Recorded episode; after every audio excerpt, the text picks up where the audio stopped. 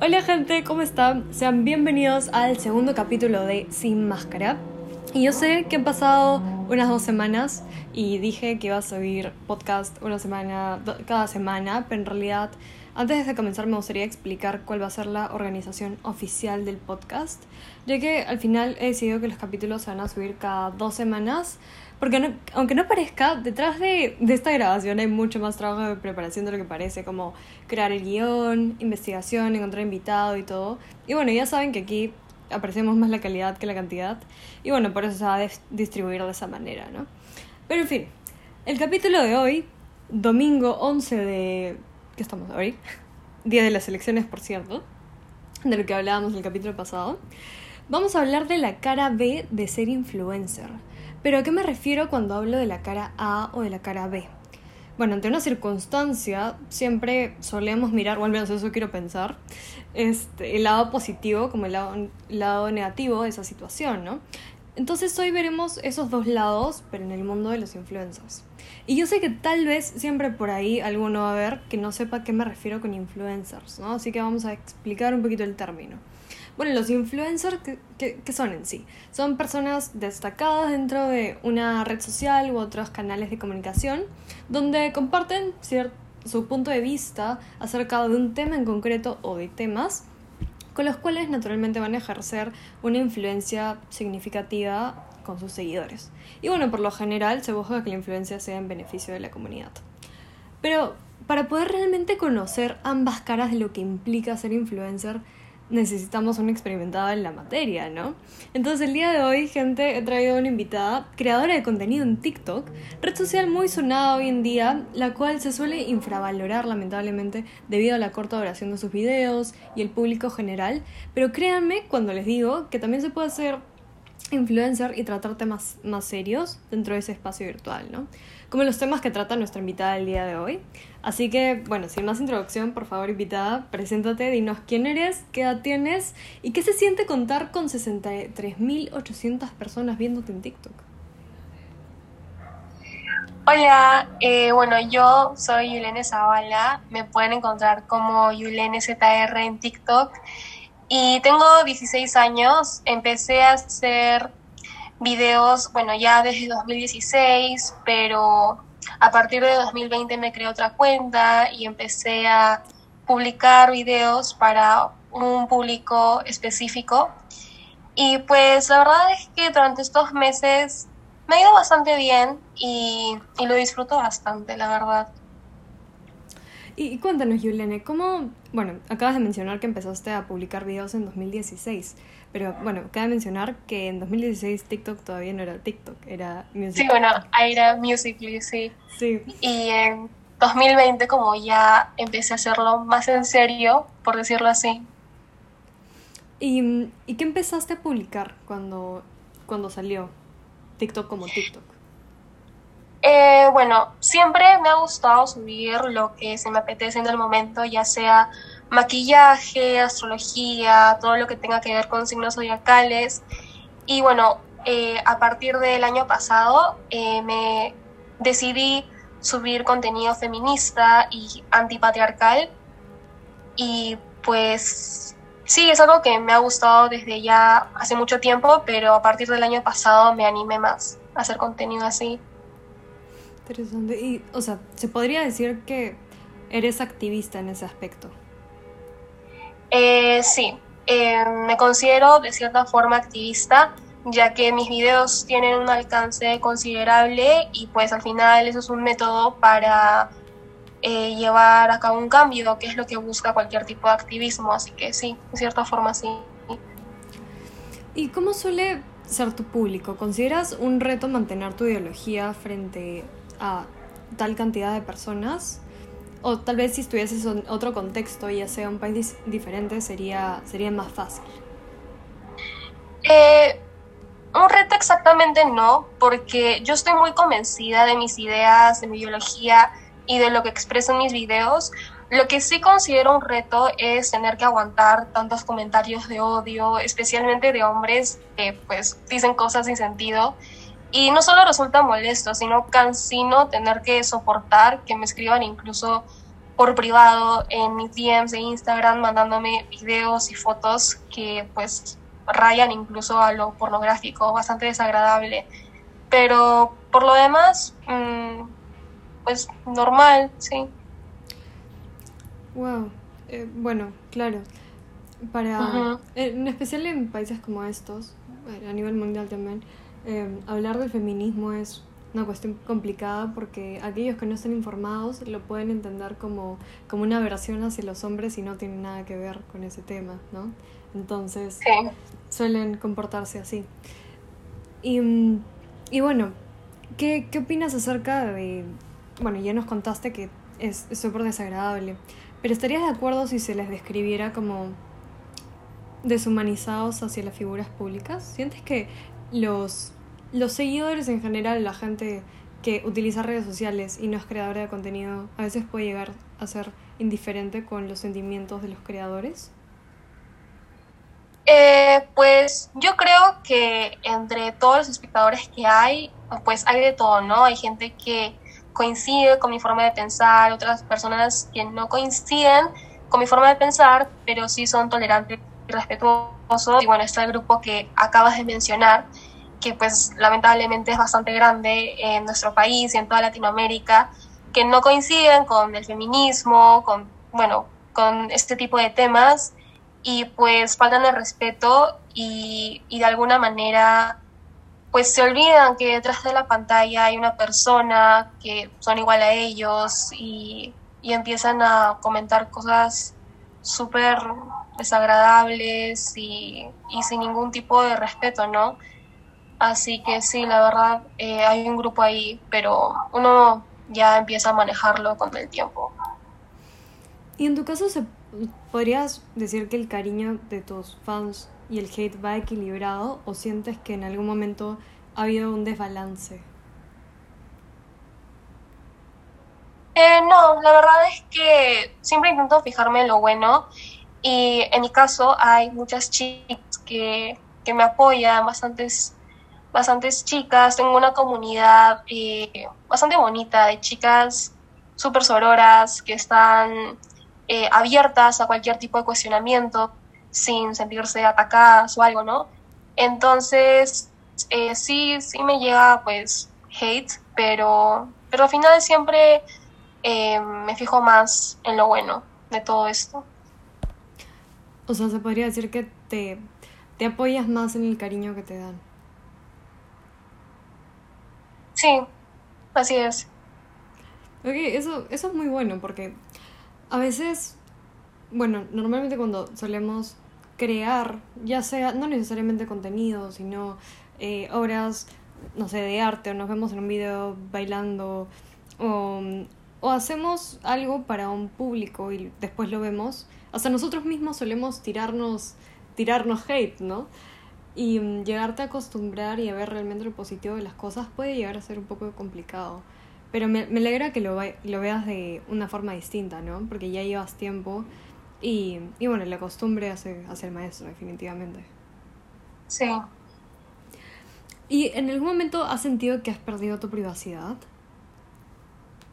Mm, bueno, de cierta forma, eh, uno estar expuesto a cualquier red social pierde cierta privacidad, o sea, eso es inevitable, pero eh, yo soy consciente de lo que subo y de lo que no subo, es decir, yo sé lo que quiero mostrar y lo que no quiero mostrar, entonces al final la percepción que tienen los demás, pues al final eh, es subjetiva, o sea, ya depende de cada uno, pero yo sé lo que ven y lo que no ven, entonces eso ya está en mí, si quiero mostrar más, si quiero mostrar menos, y pues eh, la privacidad que he perdido es algo que yo misma he elegido, ¿no? Entonces, lo, pues no lo veo como algo malo en mi caso. Claro. Sí, al final realmente no podríamos decir que conocemos a una figura pública al 100% porque ellos son los que deciden qué mostrar, ¿no? Y normalmente tú sueles sobrepensar eh, a la hora de comentar en ciertos temas, dada a la sensibilidad del público, o, ¿O te gusta ser lo más natural posible, a pesar de estas consideraciones de las que has hablado anteriormente? Bueno, mm, siendo totalmente sincera, a veces, bueno, creo que siempre suelo pensar cómo sería la respuesta pública si hago un video sobre algún tema polémico. Em, sí, sí, lo suelo dar, pero a pesar de eso, en general siento que soy yo, es decir, yo no modifico mis ideas para agradarle a cierto público, eh, no finjo ser otra persona, intento mostrarme tal y como soy, dentro de lo que cabe, ¿no? Pero sí, siempre me mantengo firme a, a cómo soy yo. Eso, eso es muy importante, porque creo que lo peor es perder, llegar a perderse uno mismo, ¿no? Como figuras públicas más grandes, como actores, gente, gente de la tele de, de este país, que realmente se han transformado tanto hasta el punto de, de perderse, como dije. ¿Y qué tan ah. agotador puede ser ser creador de contenido? Realmente, o sea, yo sé que TikTok, a diferencia de YouTube, em, a pesar de que mm, los videos sean más cortos, hay una edición importante. Que ni yo no sé manejarla, por ejemplo. Te, ¿A ti te cuesta eso? ¿Te has llegado a acostumbrar? ¿Qué métodos utilizas tú? Eh, bueno, yo hago contenido en TikTok, ¿no? Entonces ahí eh, uno puede editar los videos, pero no de una forma tan elaborada, es decir, poner textos, algunos efectos, y eso pues, em, además de todo lo que conlleva, ¿no? O sea, pensar el contenido que uno quiere subir, la idea del TikTok que quiere hacer, y bueno, si uno disfruta eh, lo que hace, eh, hacer contenido en TikTok, pues em, como lo disfruta, no considero que sea agotador, lo que sí puede llegar a saturar o agotar es recibir tantas notificaciones y tantos comentarios sobre tu persona a la vez, eh, pero eso uno ya se espera desde antes, ¿no? ya te esperas que algo así va a pasar. Eh, así que con el tiempo, más o menos, depende, cada persona lo, lo puede manejar bastante bien, o por lo menos eh, ese es mi caso, ¿no?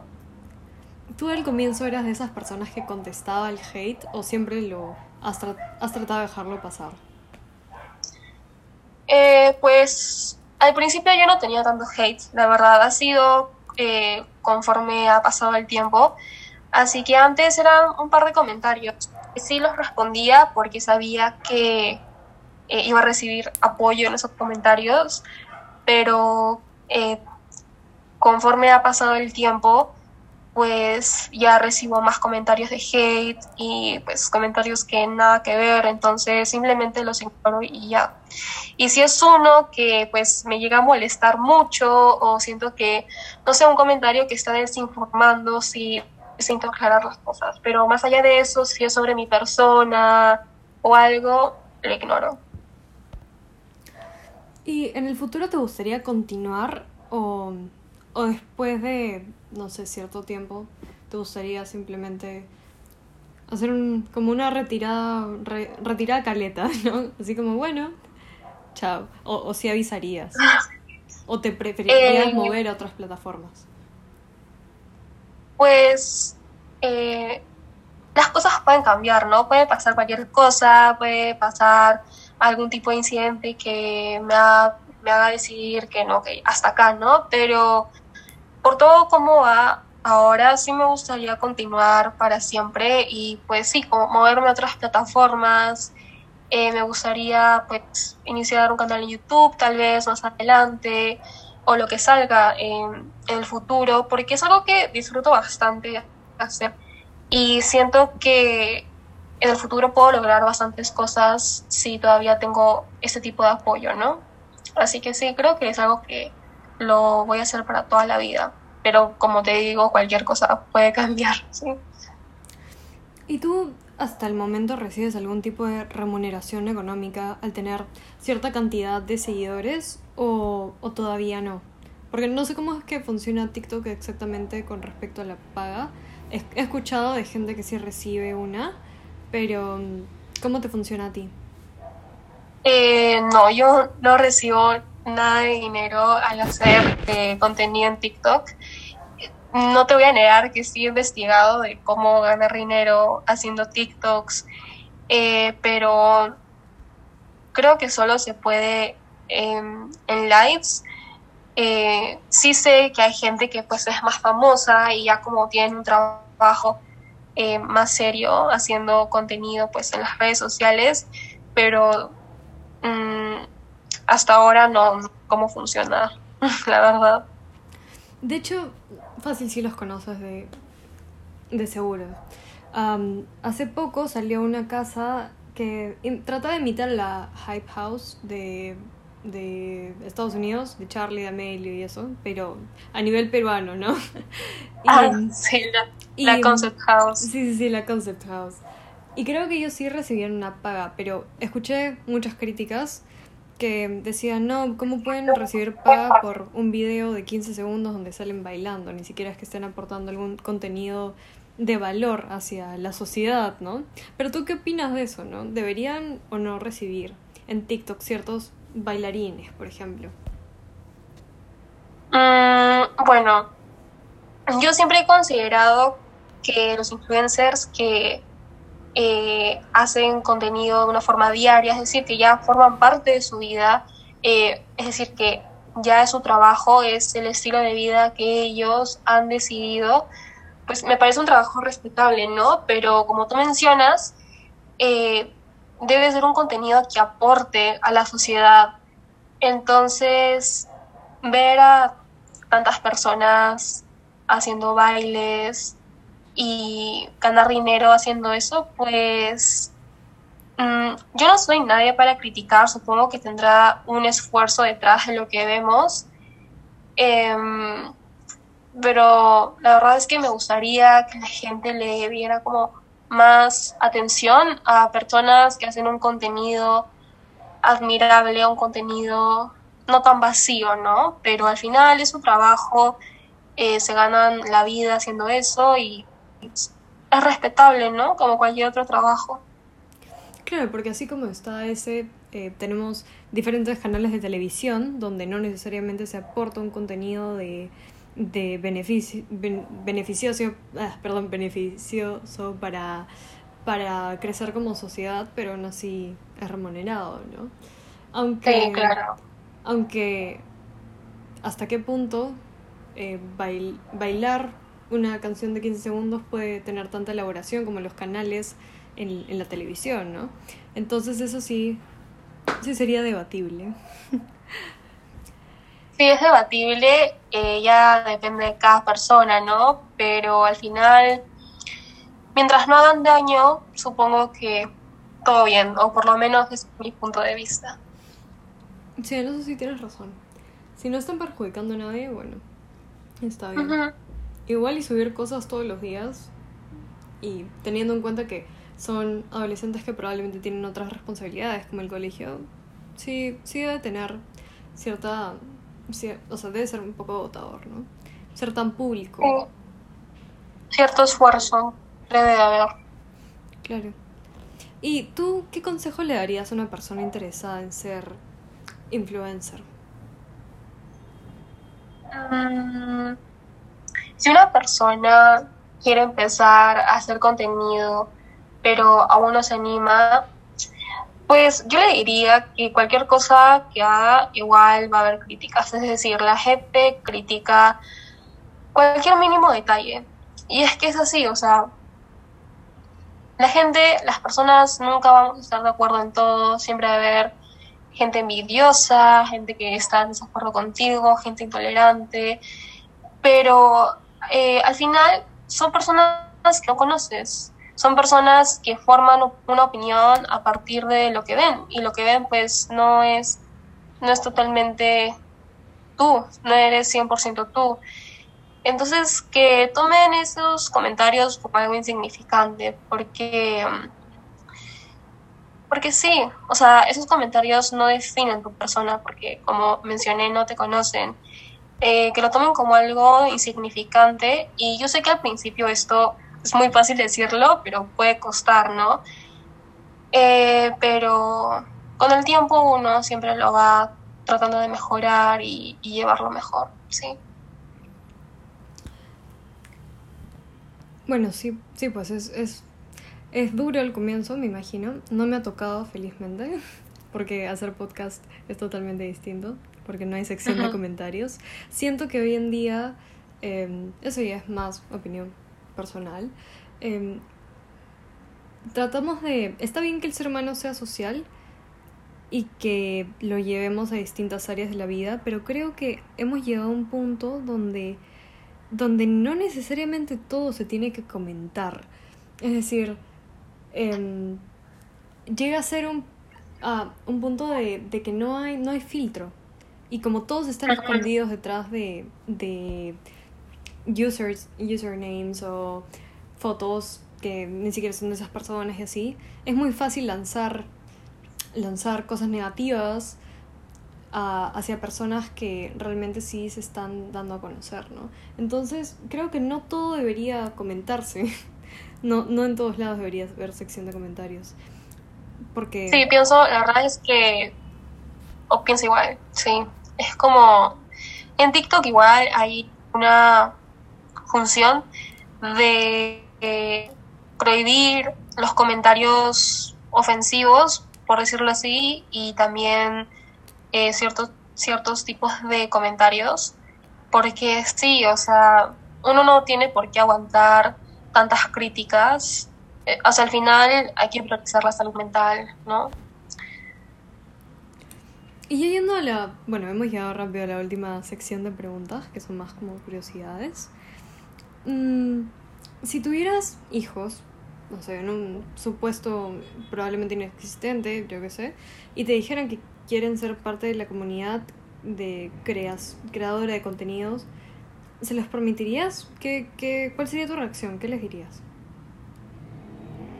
Eh, claro que sí, les diría que sí, pero eso sí tendría que ver la edad y sobre todo la madurez de cada uno de ellos, porque porque al final exponerse, ¿no? Y hay gente, hay gente muy mala y se aprovechan de, de los menores y de los niños y las niñas más inocentes.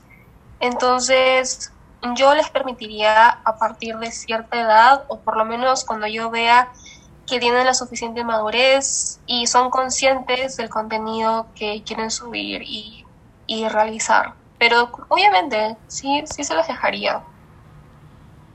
Y una pregunta, de hecho se me acaba de ocurrir. Eh, El hecho de haberte convertido en una creadora de contenido ha de alguna forma influenciado en el interés que tienes al usar redes sociales. Porque, por ejemplo, he escuchado youtubers que sí, eh, suben videos y todo, pero fuera de ello están tan metidos en, en la creación de que, que pierden el interés de, de las redes sociales en general. Eh, al principio sí, al principio era yo hacía mi contenido, lo subía eh, y como que dejaba de lado todo lo demás, pero con el tiempo, al crear contenido, que pues es algo que me gusta bastante hacer, eh, de la misma forma me gusta informarme y ver el contenido que hacen otras personas, ¿no? escuchar diferentes opiniones y gracias a ello podría decir que estoy más metida en todo ese mundo porque me encanta escuchar opiniones diferentes, aprender cosas nuevas, sobre todo de que a mí me interesan. Entonces, sí, creo que sí hay una relación en subir contenido y meterse más en, en las redes sociales, por decirlo así. Hmm, interesante punto de vista. Y una pregunta, Yulene, ¿qué opinan tus papás acerca del, del contenido que subes y, y, cuando se enteraron que empezaste a tener, bueno, considerable aceptación por el público? ¿Qué dicen ellos? Eh, bueno, a mis papás, a mi familia, les gusta el contenido que subo.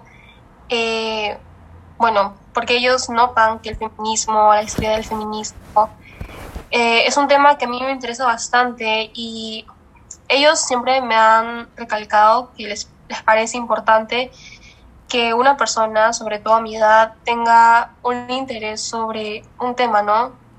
Ya sea, pues, lo que sea, ¿no? Y en mi caso es el feminismo. Eso me lleva a, investigar más, a aprender más y pues me han dicho ya bastantes veces que están orgullosos de mí y de cómo manejo los comentarios negativos, que pues eh, cada vez hay más, pero sí, de alguna manera siento que se sienten orgullosos de lo que he logrado hasta ahora. Sí, se lo toman bastante bien.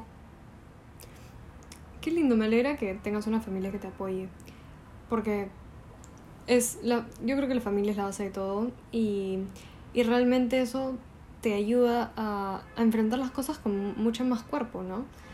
Al final, sí, totalmente de acuerdo. El resto es solamente el resto. Lo que tu familia, lo que la gente que, a la que realmente le importa piensa es lo más valioso. Sí, así es. Y, y ya para finalizar, antes de, del cierre, ¿no? Eh, ¿qué, ¿Qué quieres estudiar en el futuro? ¿Algo relacionado a la, a la comunicación como algo en relación a, la interacción en las redes sociales como marketing digital o, así o, qué te interesa? Eh, pues todavía estoy en eso, ¿no? Y tengo muchísimas ideas en la mente. Eh, últimamente me estoy inclinando bastante en las ciencias políticas y ciencias sociales. Eh, estoy entre esas dos, pero como te digo, aún no estoy segura eh, pero más o menos este contenido, contenido, perdón, una carrera así. Y tal vez sociología, no sé, algo que tenga que ver con estudiar eh, la interacción humana, por decirlo así, pero aún estoy viendo. Oh, Bueno, tienes opciones muy interesantes y bueno, se nota que están en relación al el contenido que suele subir. Que, que realmente es, es, un, es un apoyo muy importante. Em, es, para, mí es satisfactorio ver gente que se preocupa por informar a los demás de ciertos temas como el feminismo, porque es, es muy triste escuchar a mujeres rechazar el feminismo como si se tratara de, de una posición extremista, ¿no? Y, y es reconfortante saber que hay gente como tú. Y, y bueno, por último, Yelene, ¿te gustaría hacer algún comentario hacia el público antes de, de retirarnos? Ha, sido un, ha sido un podcast corto, pero muy interesante. Saber el punto de vista desde una influencer acerca de, distintas situaciones. Entonces, ¿te gustaría decir algo? Eh, sí, bueno, primero que nada, te agradezco muchísimo por este espacio. Eh, considero que es bastante importante conocer un poco más a las personas que están detrás de las pantallas y pues lo vuelvo a decir, si hay una persona que quiere hacer contenido a TikTok simplemente pues porque les gusta, les parece divertido, pero tienen un cierto temor de las críticas que simplemente piensen que son personas conocen y que al final sus comentarios no tienen ningún tipo de relevancia y no deben de incluir en su vida. Eso sería todo, yo creo. Muchas gracias, Yelena. A mí también ha sido muy interesante tenerte aquí. Y bueno, gente, ya saben, si están interesados en crear contenido de algún tipo, ya sea en, en TikTok, en YouTube, en, incluso en podcast, así como yo lo estoy haciendo, realmente láncense todo se trata de la actitud y que realmente todo es un proceso, todos vamos aprendiendo poco a poco cómo manejar esta situación. Em, para mí, por ejemplo, no, no es que sea lo más natural del mundo sentarme a grabar, pero aún así es, es válido el esfuerzo, jaja. Y, y nada, espero que les haya gustado, a, pesar de la, de la duración. Mm, obviamente este va a ser mucho más ligero que el del capítulo anterior. Y bueno, ya nos ponemos de acuerdo para lo que vamos a tocar en las siguientes dos semanas y probablemente vaya a ser una, colaboración con una chica que también hace podcast. Eh, ella va a dirigir a otros temas, pero va a ser una interacción totalmente distinta. Así que eso es todo gente, espero que les haya gustado. Chao, chao.